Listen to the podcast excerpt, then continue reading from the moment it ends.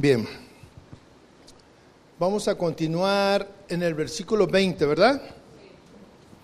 Dice así, pero en una casa grande no solamente hay utensilios de oro y de plata, sino también de madera y de barro, y unos son para usos honrosos y otros para uso viles. Así que, si alguno se limpia de estas cosas será instrumento para honra, santificado, útil al Señor y dispuesto para toda buena obra. Evidentemente Pablo eh, siempre usa mm, ejemplos, siempre toma ejemplos de la vida diaria, de lo que todo mundo entendía precisamente.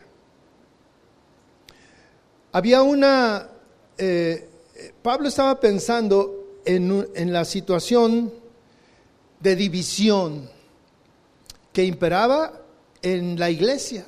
En Éfeso había una división. ¿sí?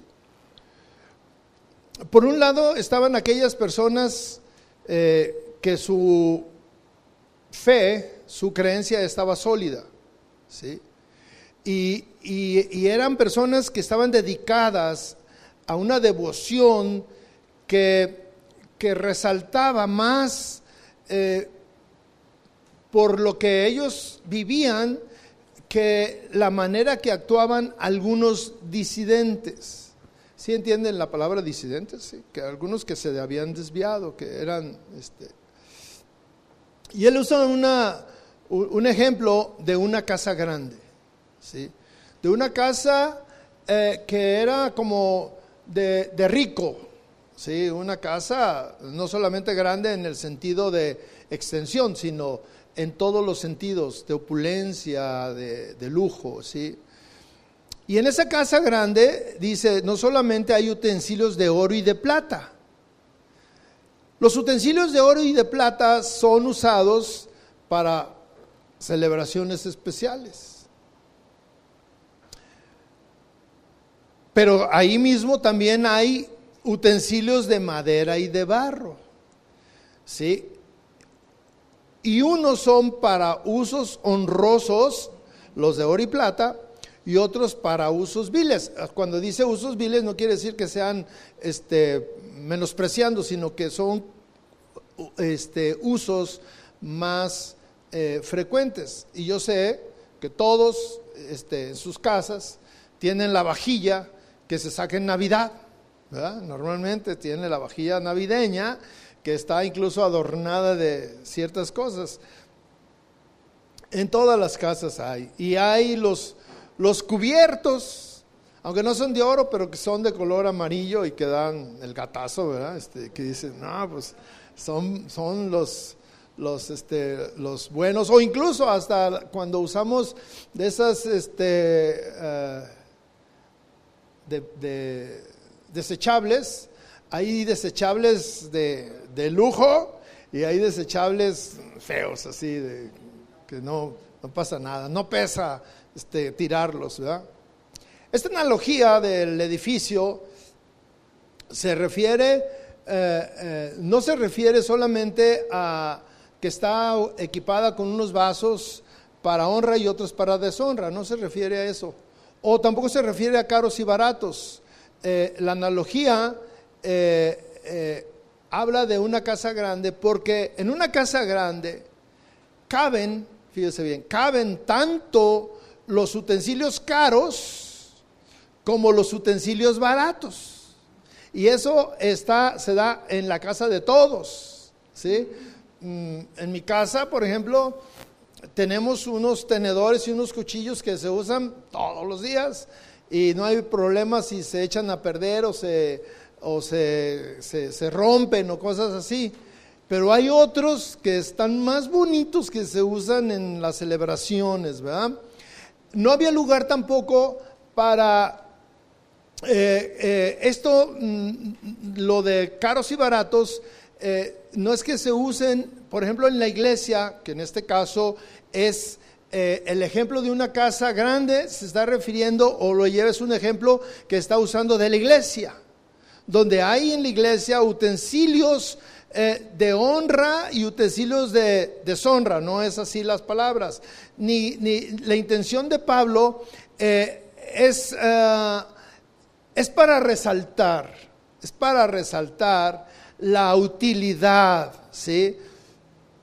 Y cómo ah, un instrumento que pudiéramos pensar está ah, mm, contaminado, si se limpia, puede ser utilizado para, para una labor de honra, ¿sí? Este, y, y aunque, aunque es de madera, no importa, cuando se limpia, cuando se santifica, entonces se puede usar para una obra más eh, elevada, ¿sí? Y aquí dice que se santifica. cuando se limpia será instrumento para honra, santificado, útil al Señor, ¿sí? útil al Señor y dispuesto para toda buena obra. El significado aquí, eh, eh, estas cosas, aparentemente se refiere a los utensilios baratos de las casas grandes. Sin embargo, Pablo como que está haciendo un énfasis en relación o pensando en los falsos maestros que se habían contaminado y que no estaban siendo utilizados o no estaban siendo unos instrumentos de honra sino estaban siendo utilizados como unos instrumentos de deshonra. Pero si se santificaban, pues podían ser utilizados para toda buena obra, ¿sí? Un instrumento para honra, santificado, útil al Señor y para toda buena obra. Aquí hay una serie de frases que son importantes y que debemos de considerar. Cuando dice que son santificados los instrumentos, es, un, es, una, es una división, vamos a decir, eh, que, pueden darle una dirección diferente a cómo se venían eh, usando o a cómo eran los falsos maestros. Cuando son santificados, consiste en ser dedicado a usos santos y ser limpio de inmundicia, ¿sí? que son limpios. La segunda es la frase que dice útil al Señor. ¿Quién es útil al Señor o qué es útil al Señor? Aquí recalca el privilegio que tienen aquellos hombres fieles para ser empleados por el Señor. Útil al Señor. Es decir, que el Señor los puede usar en diferentes labores, ¿sí? en diferentes eh, ministerios. ¿sí? Pero obviamente que primero tienen que ser santificados. Hay un proceso. Primero son santificados y luego son útiles ¿sí? para eh, ser empleados por el Señor. Porque dicen aquí, son útiles al Señor. No es útil a un hombre sino es útil al Señor. La segunda, la, la siguiente es la expresión dispuesto para toda buena obra. ¿sí? El apóstol, bajo la inspiración del Espíritu Santo, sostiene la gloriosa posibilidad del milagro de la gracia. ¿sí? Cuando el pueblo esté listo para hacer cualquier obra, cualquier obra que se le asigne, ¿sí? Y, esto, esto habla, fíjese, por un lado habla de útil al Señor, pero aquí está hablando de, de, una persona o de la iglesia o los miembros de una iglesia que están dispuestos.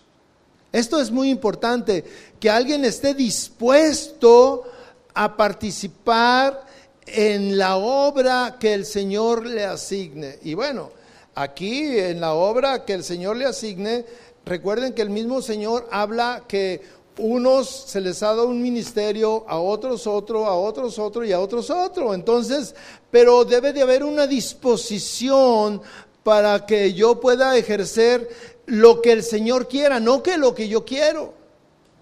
Porque a veces eh, andamos ahí navegando por, con las que quiero hacer eh, lo que yo quiero, quiero, y le dices al Señor, no, es que yo quiero ser pastor. Y el Señor no quiere que tú seas pastor. Ni tienes los atributos, ni las capacidades, ni la habilidad. Pero sí tienes para ser un evangelista. O sí tienes para ser un maestro. O sí tienes para ser un este, maestro de niños y alguien dice, no, yo maestro de niños, no, yo de eso no, no. Pero aquí dice dispuesto. ¿sí? Esta palabra es importante. Ok. Versículo 22 dice así, huye también de las pasiones juveniles y sigue la justicia, la fe, el amor y la paz con los que de corazón limpio invocan al Señor.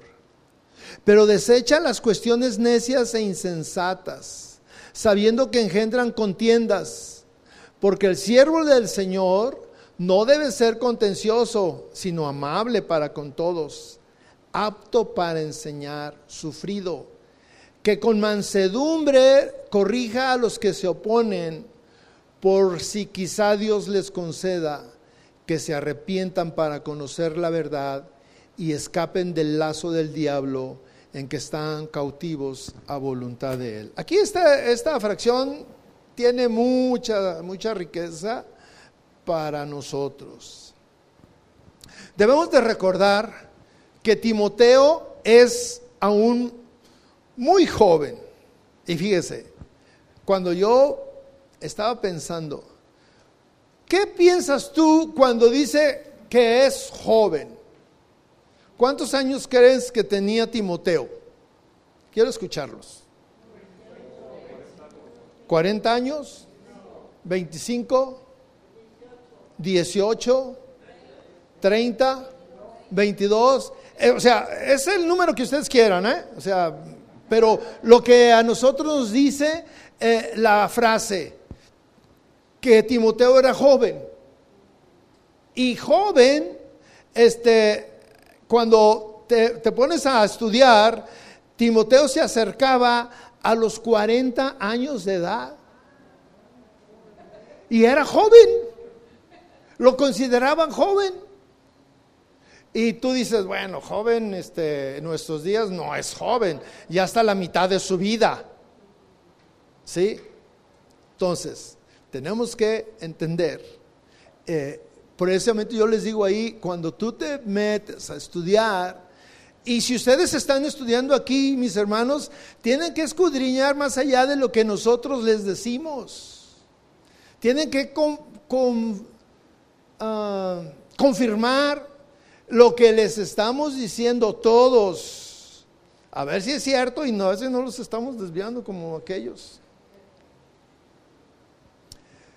Era muy joven y con vastas posibilidades que da la juventud, pero también un joven se enfrenta a peligros que vienen adheridos a la juventud y debe de ser, eh, en este caso, Pablo le está diciendo a, su discípulo joven eh, qué debía de hacer, eh, de qué manera debía conducirse. Y fíjese lo que le dice, huye también de las pasiones juveniles.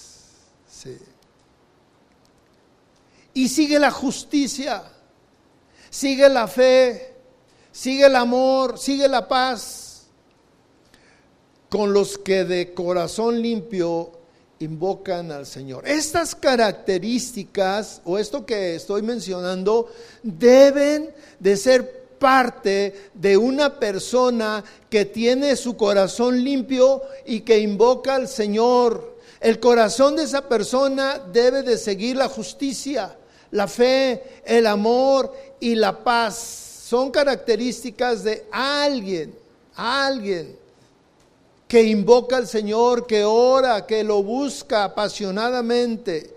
El término pasiones quizá difiere eh, un poco el uso que se le daba a la reina Valera, por ejemplo, en aquellos tiempos.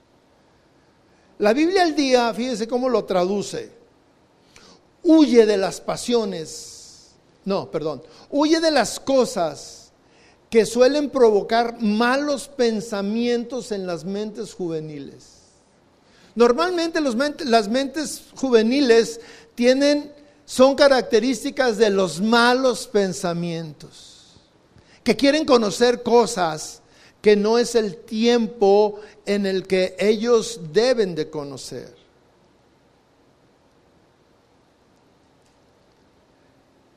¿Quién mete esos malos pensamientos en la mente de un joven? Satanás. Los líderes de, de la iglesia de Dios al dejar que sus mentes tengan malos pensamientos, son blancos del ataque de Satanás. Por lo que necesitan, eh, un líder necesita estar atento a las ah, artimañas. Y ahora, esto es también para nosotros que nosotros tenemos que estar atentos a nuestros pensamientos. ¿Cuáles son tus pensamientos? Independientemente de tu edad. ¿Cuáles son tus pensamientos? Y aquí ya no estamos hablando de pasiones juveniles.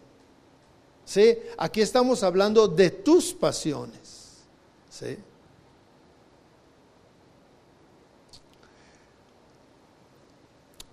Pablo le dice a, Timoteo que debe de, tener, de estar entregado a una intensa lucha que se, que se gesta, que se libra en la mente de toda persona y especialmente con mayor vehemencia en la mente de un joven.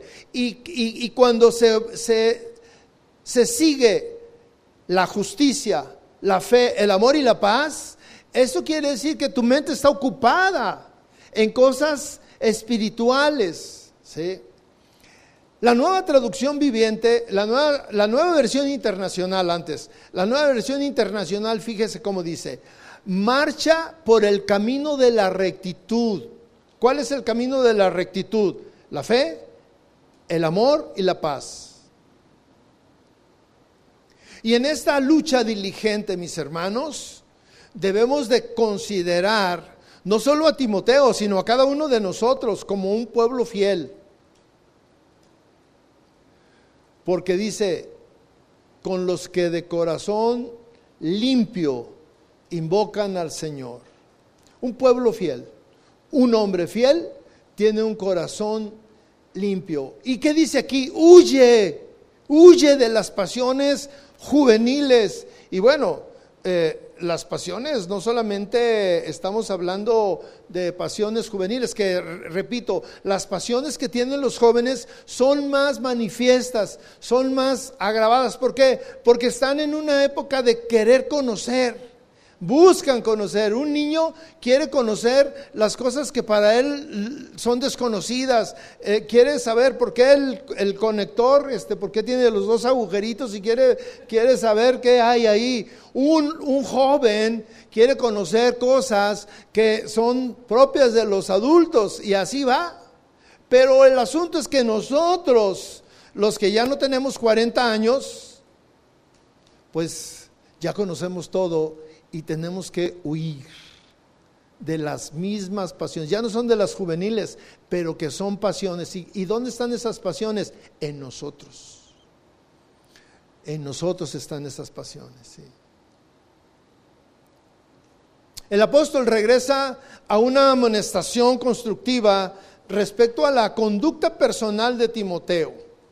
En el versículo 23 hace hincapié en el tacto fíjese, primero huye de las pasiones y ahora le dice, eh, hace un hincapié en el tacto y en el control y en su manera de ser que debe de caracterizar eh, la administración de un joven.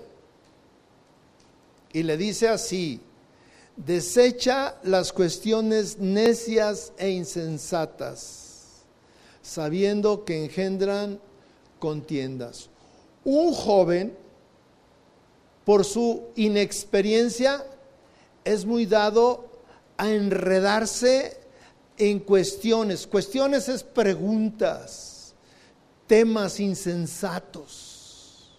¿sí? Un joven se, se pone y, y, este, y a veces defiende cosas que son necias y que son insensatas por su misma inexperiencia, por su mismo desconocimiento.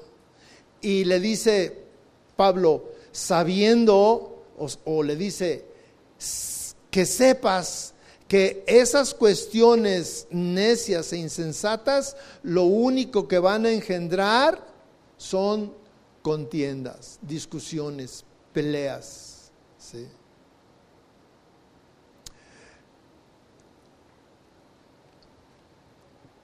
Aún Pablo lo que le está diciendo que aún cuando entran en esas eh, defensas de, de cuestiones que son error, él debería evitar un, injustificado grado de, de, defender o de denunciar los mismos errores. El líder cristiano, mis hermanos, y, quítenle lo del líder, en nuestro caso o en su caso, no debe permitir que el celo por defender la verdad lo conduzca a un espíritu de disputa o necio. Debe de ser sobrio. Deja más, enseña más, un espíritu afable, un espíritu de, mm, uh, de condescendencia o de, o de respeto que ese uh, actitud injustificada, porque no se justifica que, que un líder cristiano, por su celo de, de, defender la verdad, caiga en un espíritu de, de intransigencia. ¿sí? Nada puede sustituir un espíritu de bondad, un espíritu de amor con los que se oponen a nosotros. ¿sí? Aunque tú sabes que es necio lo que te está diciendo, tienes que tratarlo con respeto, con amor. Y recalca en el versículo 24 lo siguiente, porque el siervo del Señor no debe ser contencioso, sino amable con todos, apto para enseñar y sufrido. Ay, aquí hay un grupo hermoso de virtudes cristianas. Fíjese ya bien, virtudes cristianas.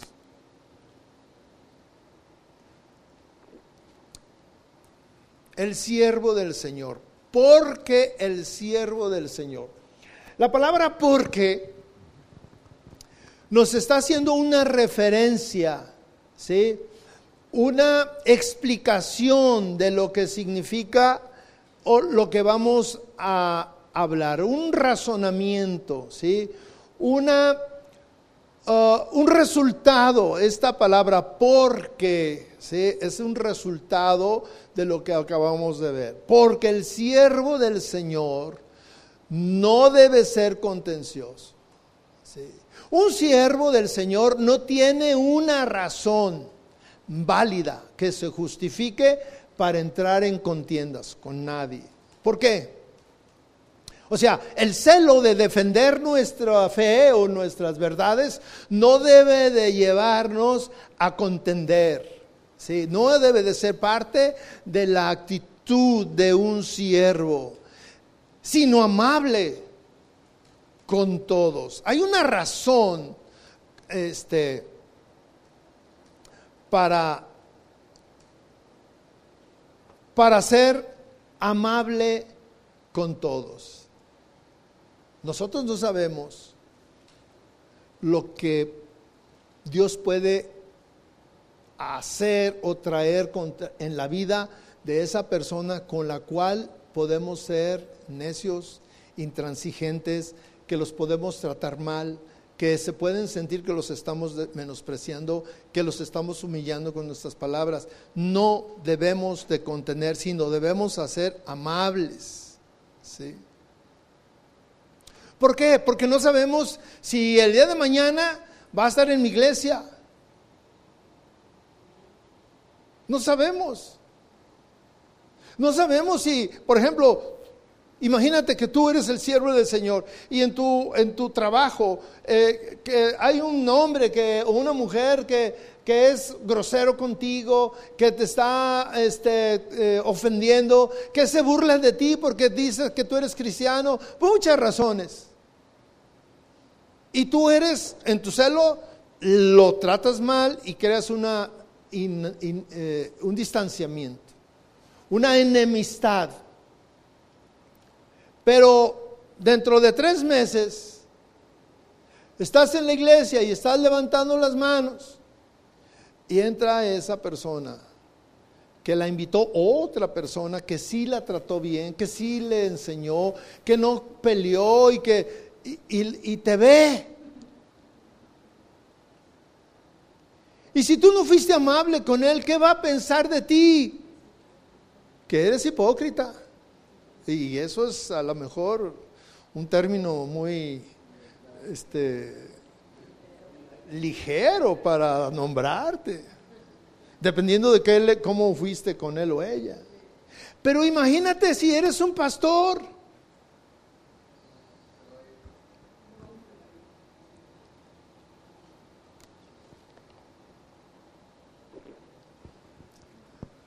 A mí me ha tocado que he llegado a algún restaurante y nos sentamos y empezamos a, pedir y esto y aquello.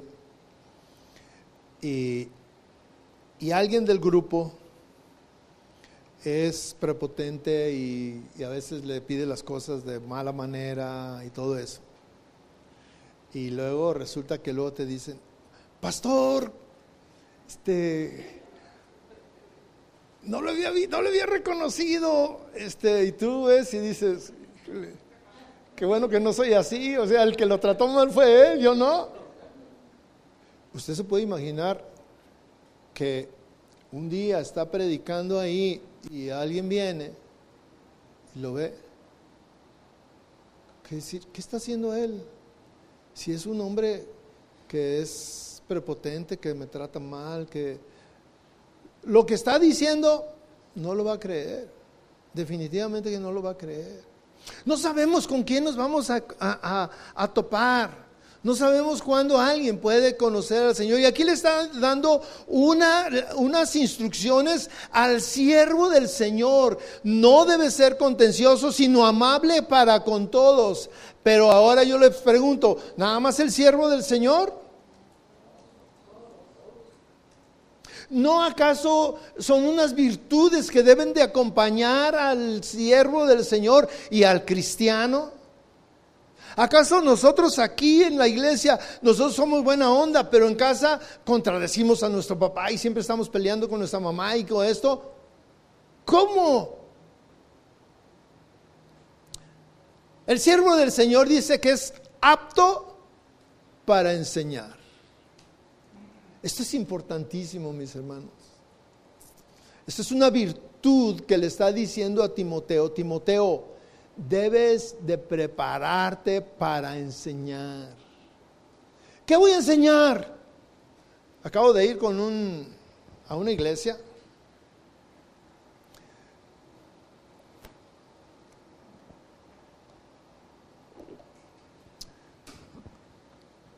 Y este, estaba platicando con el pastor y me dice en la iglesia el domingo, en, su enseñanza del domingo, este, yo les estoy dando a la iglesia, pastor, este, estamos este, leyendo la carta de Romanos, que es una carta muy extensa.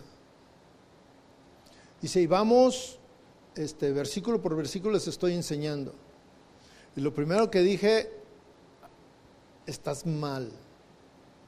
¿Por qué, pastor? Le digo, porque enseñar así en una iglesia tiene sus riesgos y tú tienes que saber esos riesgos. Ciertamente que hay maneras de enseñar así, sí, en la iglesia, pero hay una cuestión que es muy importante y que tenemos que considerar. La iglesia el domingo este no es el instituto bíblico. Y por lo tanto, tenemos que ser muy sensibles de lo que se va a enseñar. Y podemos tener series de 10, de 15, pero si tenemos una serie de 50, de 52, quiere decir que te tardaste un año. Y llega un momento en que la gente dice, ay, este, otra vez lo mismo, o sea, yo necesito yo tengo una necesidad, yo necesito que me hablen a mi necesidad. Y mi necesidad hoy es que necesito fidelidad. Me siento triste, me siento, este, tengo problemas mentales, este, estoy pasando por depresión. Entonces yo lo que necesito es que eh, yo voy a la iglesia y, que Dios me, me dé lo que yo necesito o que Él necesita. Hoy le tocó a Él y mañana le toca a mí. Pero diferentes temas. Pero cuando yo agarro una carta, ese es el otro riesgo de, ir versículo por versículo, puede ser porque yo no me estoy preparando.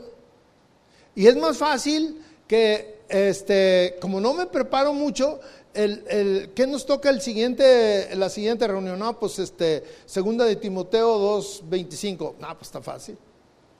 Agarro un, un, este, un comentario y veo cuál es el comentario y se los leo. Y así me voy cada, cada, cada semana. Pero aquí cuando dice ser apto para enseñar, aun cuando tú, cuando ese hombre agarre un diccionario, tiene que poder entender lo que va a enseñar. ¿Sí? Para poder transmitirlo al otro, a la gente. Porque el domingo el pastor le tiene que dar de comer, alimentar a todo el rebaño. Y para eso tiene que prepararse y tener eh, la gracia de Dios, el respaldo de Dios para transmitir, para transmitir, para enseñar, ¿sí? Y ser lo suficientemente humilde para que si alguien le hace una pregunta que no sabe, porque no sabemos todo, poder decir, ¿sabes qué, brother? Este, no, me, no me la sé esa, no me la sé. Dame chance, la próxima semana lo investigo y te, y te digo. ¿Sí? La siguiente, sufrido.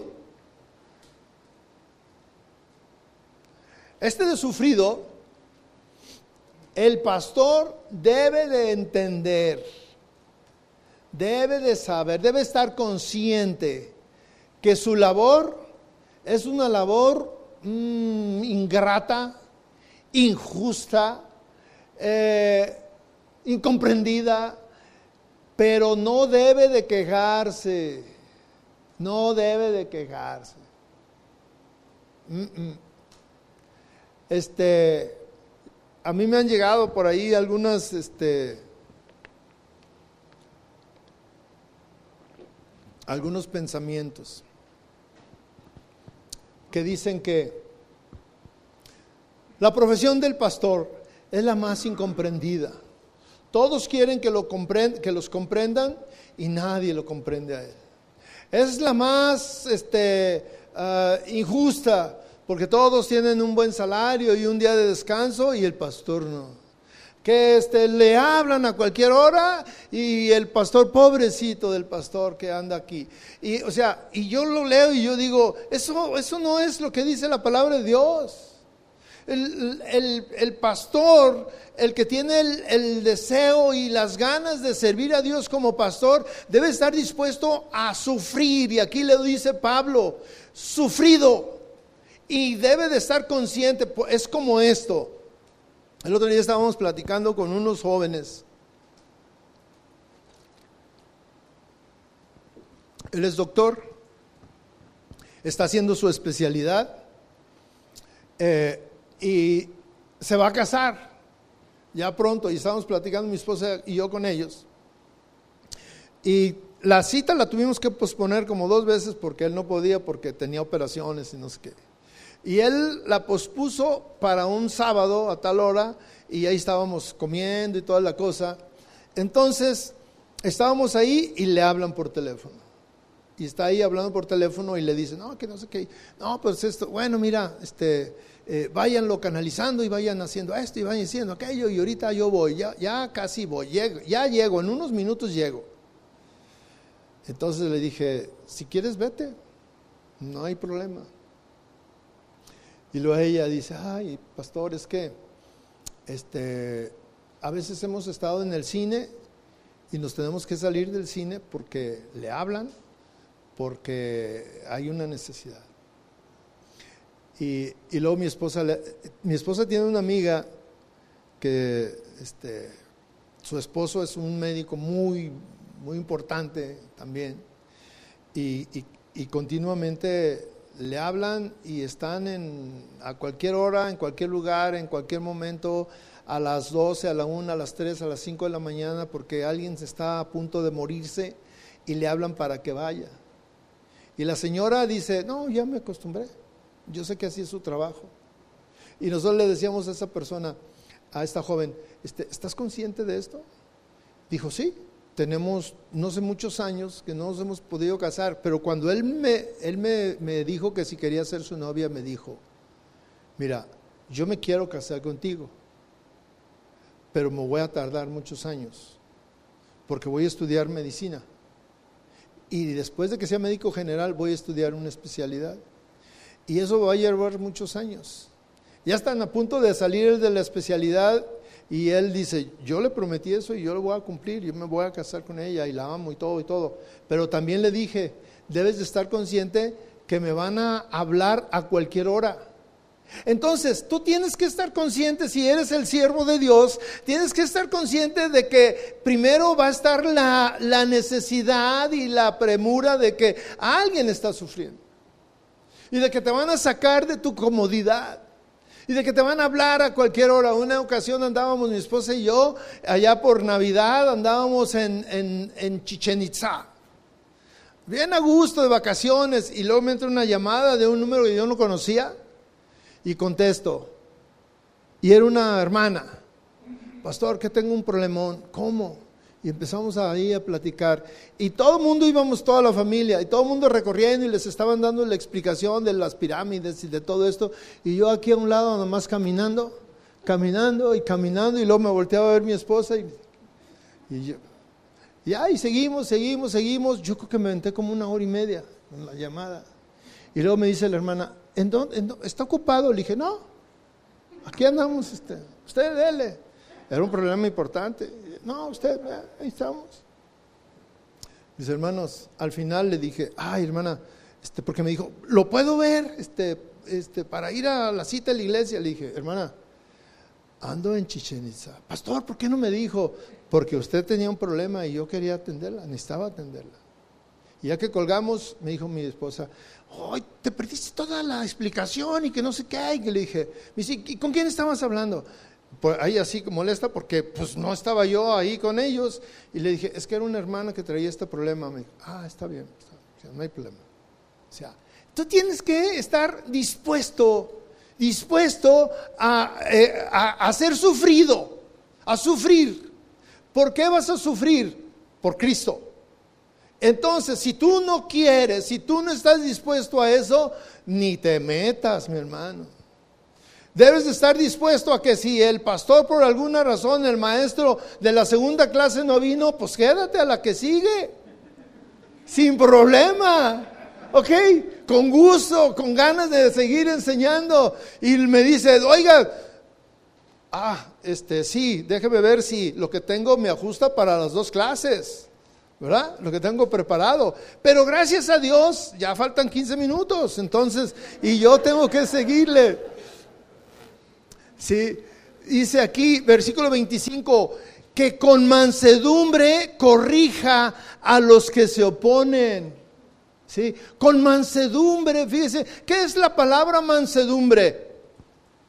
Ser mansos, estar tranquilo con el que se opone, con los que se oponen al mensaje, los que se oponen a lo que tú estás enseñando El verdadero propósito de la disciplina es que la verdad sea proclamada, ¿sí?